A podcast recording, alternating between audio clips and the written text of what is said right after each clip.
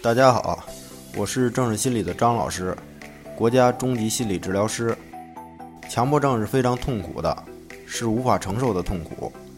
那么很多人都接触过森田疗法，而创立森田疗法的本人森田正马的经历是什么呢？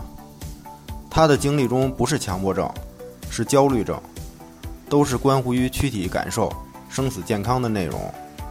而很多人误以为森田患的是强迫症，所以就难以有效利用森田疗法了。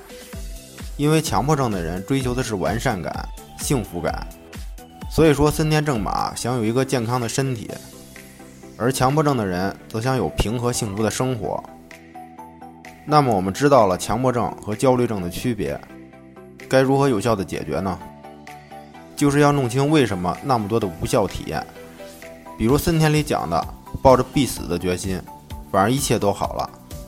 那么在强迫症中，好像也是无关痛痒的，就是道理我们都知道，可痛苦还是痛苦。事实上，我们要知道，问题是解决不完的。对这一点，如能有所领悟，便是一个崭新的开始，会让我们脱离刻板的状态，